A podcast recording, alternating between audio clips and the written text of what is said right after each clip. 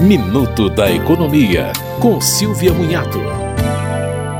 Até o dia 20 de agosto, os recursos não sacados de cotas do PIS/PASEP serão transferidos para o Tesouro Nacional. São mais de 24 bilhões de reais parados há 20 anos. A medida foi permitida pela emenda constitucional da transição no final do ano passado e regulamentada agora. Mas os trabalhadores ainda terão cinco anos após a transferência para requerer o saque na Caixa Econômica Federal.